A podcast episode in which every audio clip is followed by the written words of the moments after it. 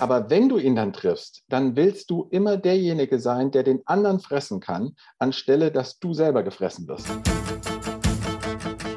Von Meilen und Zeilen. Abenteuer direkt aufs Ohr. Der Podcast des Delius Glasing Verlags mit Tim Kruse.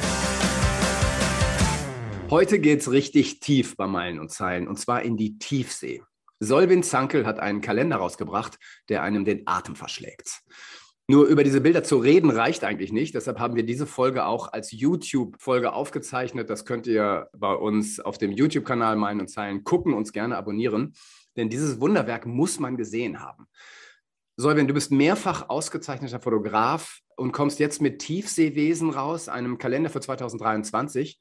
Wenn ich diese Bilder sehe, dann denke ich, wir wissen gar nichts. Wir haben überhaupt keine Ahnung, was auf unserem Planeten alles geht und was möglich ist. Wie geht es dir, wenn du diese Fotos machst und dir diese Bilder anguckst und denkst, was sind das für Wesen auf unserem Planeten? Wir, wir haben doch keine Ahnung von gar nichts, oder?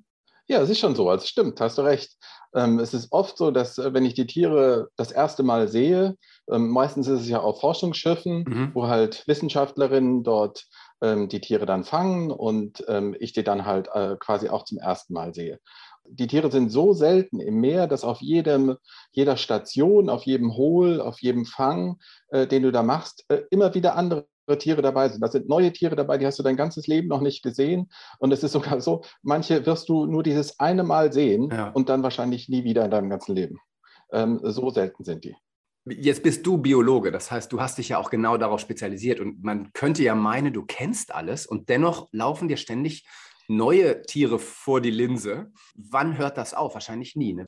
Das wirklich Erstaunliche ist ja, der, ähm, der Lebensraum, das Meer, die Tiefsee, ist der größte Lebensraum, den wir mhm. auf der Erde haben, wo Leben möglich ist. Das ist nicht hier bei uns im Wald, das ist nicht äh, auf der Wiese, auf dem Land oder so. Nein, das ist im Ozean. Und diesen größten Lebensraum, den wir auf unserer Erde, mit dem wir uns quasi äh, die Erde teilen, da kennen wir ausgerechnet am wenigsten. Aber das liegt halt einfach wirklich daran, dass er einfach super, super schwer ist äh, zu erforschen. Der ist mhm. riesengroß und ähm, ja, die, wir können halt nicht einfach hingehen. Das ist halt äh, alles recht schwer und kompliziert. Mhm. Ja, um es einzuordnen, also 70 Prozent unseres Planeten sind von Wasser bedeckt und das ist dann teilweise ja 10 Kilometer tief. Ich glaube, der tiefste Punkt ist 12 Kilometer.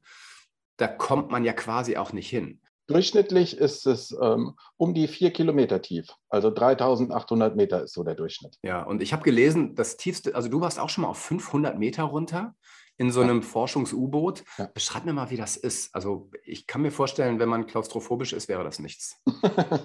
ja, also es ist schon so. Also es ist, wenn ich, ähm, wenn man oben quasi mit dem Tauchboot auf die Wasseroberfläche von dem Schiff abgesetzt wird, dann äh, schaukelt das, dann ist das so ähnlich wie in einer Waschmaschine. Und wenn man so mit der Hand so zur Seite machen würde, da sind dann dicke Plexiglasscheiben, die äh, einen mhm. äh, quasi umgeben. Das ist wie in so einer, wie in so einer Kugel drin.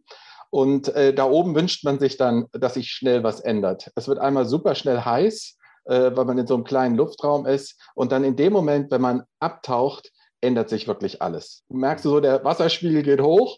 Du merkst, du kannst noch weiter atmen. Und ähm, dann ist es zuerst fahlblau, was einen umgibt. Und äh, dann sinkt man runter. Es wird alles ruhig.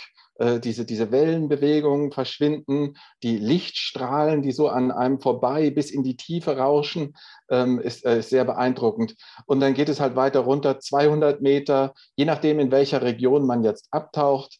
Bei mir war es jetzt bei diesem 500 Meter Tauchgang, dass ähm, das Sonnenlicht so bei 250 Meter komplett verschwunden ist. Und äh, dann unterhalb von 250 Meter, dann ist es halt draußen alles schwarz was man so sieht. Und äh, die Augen gewöhnen sich dann natürlich dieses Abtauchen, also bis auf 500 Meter dauert eine gute halbe Stunde, wie man da, wie man da runtertaucht. Und äh, die Augen gewöhnen sich dann dran. Und dann plötzlich bist du auch in der Lage, draußen so, so kleine Blitze zu sehen und du merkst, ah, du bist hier doch nicht allein, es ist doch nicht so dunkel. Und ähm, wenn manche Tiere zum Beispiel auch das Tauchboot berühren, dann fangen die an zu leuchten oder ähm, man hat auf dem Meeresgrund, ähm, sieht man dann Dinge aufblitzen. Also es ist halt, ähm, die Tiere der Tiefsee, die haben halt äh, super angepasste Augen und mhm. äh, können halt dann mit diesem Restlicht äh, sich noch gegenseitig auch noch sehen, was wir Menschen schon gar nicht kennen. Es ist ein bisschen zu, mhm. zu dieser Jahreszeit vergleichbar mit Glühwürmchen vielleicht. Ähm, wenn man da richtig dunkle Nacht hat, dann ist das so ähnlich. Hast du eine Erklärung dafür, warum viele dieser Tiere so monsterhaft aussehen, mit so riesen Mäulern und, und solchen spitzen Zähnen? Wie kommt das? Warum äh, sind die so komisch für uns? naja, das hat sich alles so ein bisschen, bestimmte Dinge haben sich e-, evolutiv quasi bewährt. Wenn du unterwegs bist in diesem dreidimensionalen Lebensraum, du kannst dich ja nirgends verstecken. Du kannst nicht nach, mhm. von unten können Feinde kommen, von allen Seiten können Feinde kommen. Und ähm, es ist allerdings so, dass du dich relativ selten überhaupt triffst. Also du triffst jemand anderen nicht so regelmäßig. Und ähm, aber wenn du ihn dann triffst, dann willst du immer derjenige sein, der den anderen fressen kann, anstelle, dass mhm. du selber gefressen wirst. Und von mhm. daher hat es große Vorteile, wenn du längere Zähne hast, wenn du das größere Maul hast, ähm, als äh, der Kollege, den du da unter Wasser äh, triffst mhm. und dass du den halt auffressen kannst. Aber äh, Alternativen sind halt, dass plötzlich äh, auf ganz andere ähm, Lebensressourcen gesetzt wird. Also es geht ja nicht in der Tiefsee immer darum, den anderen aufzufressen. Ähm, viel ist auch, dass Tiere dort in der Tiefsee sehr ausdauernd sind und auch darauf warten können, dass von der Meeresoberfläche irgendetwas absinkt äh, bis in die Tiefe und äh, dann sehr geduldig sind. Aber tatsächlich können sich auch Tiere verstecken in der Tiefsee. Es gibt unterseeische Wirbel, da gibt es äh, Berge unter Wasser. Ja, und das äh, gibt halt die Möglichkeit, äh, sich auch in diesem Wasser so ein bisschen zu verstecken. Mhm. Würdest du sagen, dass da unten die Welt noch in Ordnung ist? Weil wir ja eigentlich den Planeten die ganze Zeit zerstören. Ist es da unten noch so, dass man sagen kann, da sind wir noch nicht hingekommen oder nicht? Naja, also wenn man jetzt äh, Müll zum Beispiel anspricht, mhm. Müll gibt es überall und ganz besonders in der Tiefsee. Also es ist ja, an vielen Inseln war das ja noch bis vor vielen Jahren so, dass man äh, den Müll quasi einfach in die Tiefsee gekippt hat und mhm. dachte, der kommt dann nie wieder und der, der ist dann weg. Ähm, auch auf dieser Tauchfahrt, wo ich unterwegs war, da sind wir an einem unterseeischen Berg vorbeigekommen und dann konnte man äh, die ganzen Angelleinen, die von den Fischern äh, mhm. quasi verloren gegangen sind, die hingen alle mit ihren Haken an, an, diesem, an diesem unterseeischen Felsen. Und von daher kann man schon an vielen Stellen ähm, ähm Spuren erkennen, äh, die der Mensch dort auch hinterlassen hat. Auf der anderen Seite muss man natürlich sagen, hm, wenn man jetzt in einen möglichst von Menschen unbeeinflussten Lebensraum möchte, dann findet man den schon in der Tiefsee. Also da gibt es äh, Regionen, die haben nie irgendwas von einem Menschen äh, gesehen oder Korallen, die ähm, zigtausend Jahre alt wären und da immer ähm, wachsen im Dunkeln ähm, und die dann von uns noch nicht beeinflusst sind. Schreib mir mal bitte, wie das rein praktisch funktioniert. Also du bist auf einem Forschungsschiff und die finden dann in ihrem U-Boot oder holen die dann diese Tiefseetiere hoch. Du tust sie in eine Art Aquarium, fotografierst sie und dann lässt du sie wieder ins Wasser oder wie läuft das? Genau, also es sind halt unterschiedlichste Forschungsfahrten. Ich bin jetzt bisher auf acht äh, Expeditionen äh, mit dabei gewesen, von dem Forschungsschiff Polarstern bis zum Forschungsschiff Sonne. Und ähm, jedes Forschungsfahrt ist anders. Und mhm. ähm, aber auf den ähm, manche Forschungsfahrten konzentrieren sich, den Meeresboden zu beproben. Es ist sogar so, auch bei der Tiefseeforschung ist, dass sich meistens auf den Meeresboden konzentriert wird, weil es ist mhm. leicht, irgendein Gerät von der Meeresoberfläche bis auf den Meeresboden rauschen zu lassen, ähm, anstelle den ganzen Zwischenraum zu erkunden. Das heißt, man hat auch erst vor, äh, vor zehn Jahren oder so richtig angefangen, ähm, diese, diesen, diesen Zwischenraum ähm, wirklich zu erforschen. Hm, es werden unterschiedlichste Geräte eingesetzt. Ich würde sogar sagen, Tauchboote äh, spielen bei der Erforschung der Tiefsee im Moment eher eine untergeordnete Rolle. Mhm. Klassisch ist immer noch, Tiere mit einem Netz zu fangen, ähm, was man in bestimmte Tiefen ablassen kann und äh, wo dann was eine bestimmte Größe hat, wo man weiß, wie viel Wasser man dort ähm, quasi gefiltert hat. Aber natürlich muss man auch sagen, die Tiefseetiere sind ja nicht dumm. Äh, die merken natürlich, dass so ein Netz kommt und äh, viele schwimmen dann einfach zur Seite und die sind dann natürlich auch nie in so einem Netz drin. Ähm, mhm. Andere Sachen, die man jetzt gemacht hat, ist, dass man zum Beispiel Kameras ähm, bestimmte Tiefen ablässt und die dann dort durch das Wasser zieht und die ständig aufnehmen, was dann vorne reinkommt hat auch wieder seine Vor- und Nachteile. Damit wir irgendwas sehen, äh, geben wir den Geräten Scheinwerfer mit. Und diese Scheinwerfer sind eigentlich viel zu hell für die Erforschung der Tiefsee. Ich meine, wenn man dort Tiere erforschen will, die mit ganz wenig, mit der Biolumineszenz zurechtkommen, sind natürlich Scheinwerfer in dem Sinne äh, nicht besonders geeignet. Ja, nee, ähm, klar.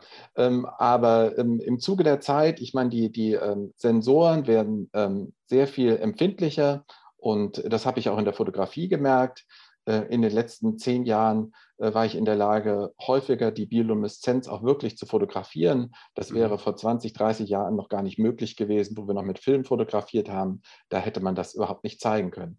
Und mhm. ähm, solche Sachen äh, kommen jetzt auch in der Tiefseeforschung, dass man zum Beispiel Kameras dort hat, die mit rotem Licht bestimmte Bereiche beobachten. Rotes Licht ist insofern ganz gut, weil die meisten Tiefseetiere das nicht äh, wahrnehmen können ah, okay. und äh, man dann aber doch was sehen kann. Und wenn man das dann halt schwach genug quasi verwendet, hat man wirklich die Möglichkeit, ähm, möglichst ungestört mhm. ähm, äh, da was zu beobachten. Aber da, da kommt noch ganz viel, da wird sich in der nächsten Zeit noch ganz viel kommen ähm, mit mhm. der Erforschung. Mhm. Wie gesagt, das meiste ist dann doch das Netz, was genommen wird. Und das Netz mhm ähm, dass, äh, wenn man jetzt in 6000 Meter zum Beispiel Tiere fängt, dann dauert das sechs Stunden, bis das Netz runtergelassen wird.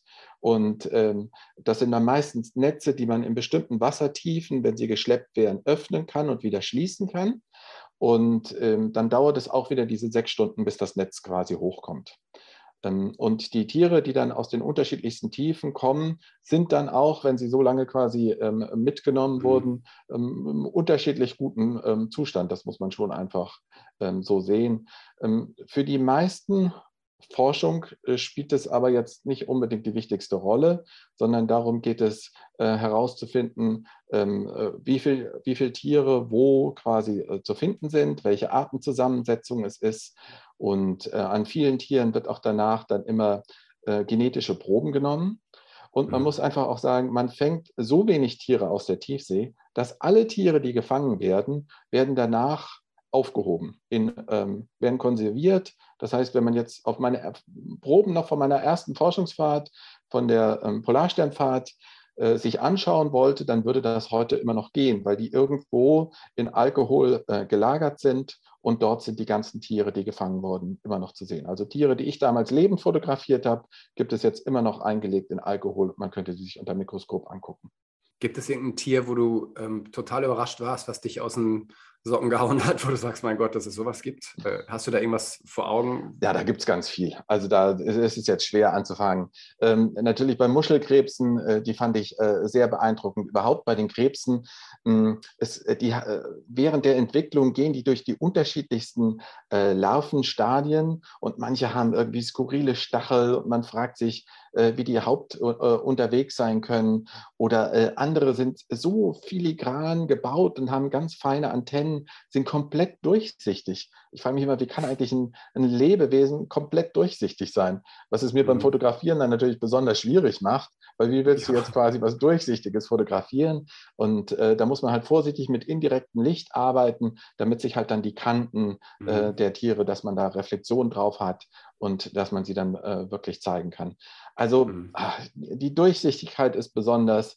Ähm, äh, diese, manchmal diese großen Augen oder dann, dass man wieder Tiere, dass man gar keine Augen hat und wieder andere stecken in irgendwelchen Schalen drin und dann hast du quasi unter deinem Mikroskop so, so eine Art Linse und du weißt aber noch gar nicht, was es eigentlich ist. Und dann wartest du eine Stunde, dann wartest du zwei Stunden und dann plötzlich merkst du, wie dann halt irgendwelche welche Arme da rauskommen oder die Augen so plötzlich nach vorne gucken. Und das ist einfach, das ist einfach grandios. Und es ist wirklich so, dass mhm. ich nicht immer weiß am Anfang, was kommt denn da jetzt eigentlich, äh, was werde ich dort fotografieren können.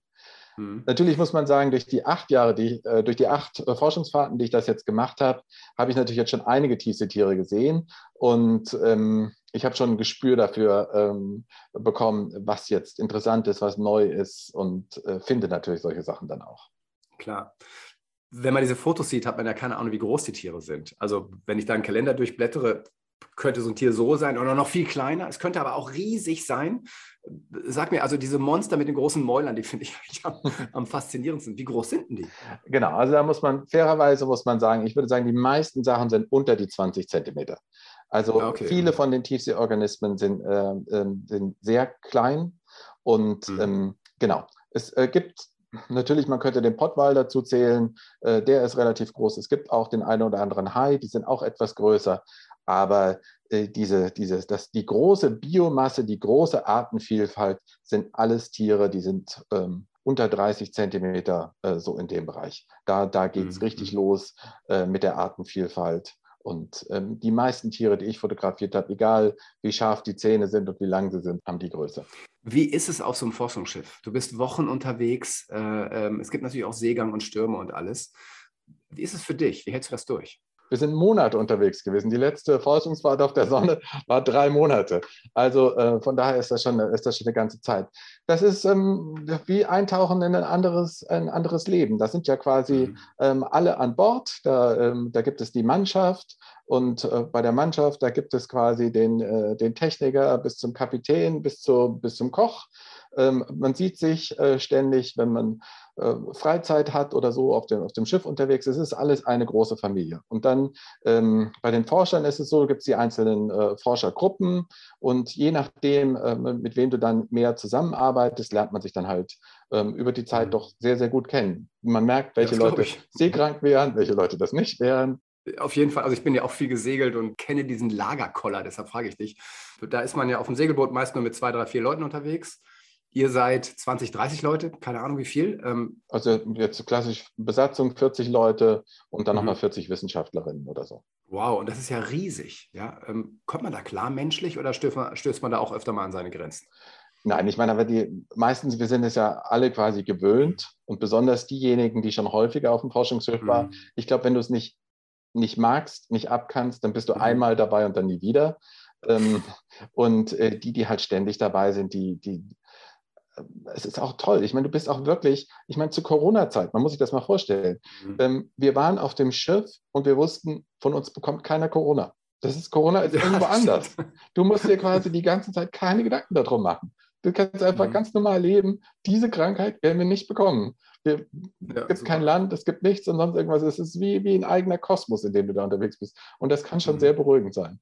Also ich weiß mhm. noch, wie alle sich zum Abschied quasi den Arm gehangen haben. Und das ist die, nächste, die letzte Umarmung für die nächsten, was weiß ich, wie viele Jahre. Du hast angefangen, als Junge hast du schon gerne fotografiert, äh, hast Libellen fotografiert, bist dann zum Tauchen gekommen, hast dann Biologie studiert und jetzt bist du im Grunde der Tiefseefotograf. Was wäre dein nächster Schritt? Oder sagst du, nee, ich habe es gefunden. Das, für mich ist es perfekt jetzt. Ähm, es ist, äh, ich hatte mir so vor 20 Jahren gesetzt, so, du möchtest gerne an einem Projekt, möchtest du gerne lange arbeiten. Es soll so ein Projekt mhm. sein, wo man so sagt, ja, äh, der, der Solvin Zankel, der macht das hier schon äh, äh, seit vielen Jahren. Und das ist die, äh, die Tiefsee geworden. Also ähm, es hätten auch Libellen sein können oder sonst irgendwie, mhm. aber im Zuge der Zeit ähm, war das einfach das, das hat mich gefesselt auf der ersten Fahrt. Ich habe mir Techniken ausgedacht, äh, womit ich die Tiere äh, besser fotografieren kann. Äh, ich bin da äh, tiefer eingetaucht. Ich habe spezielle Hintergründe.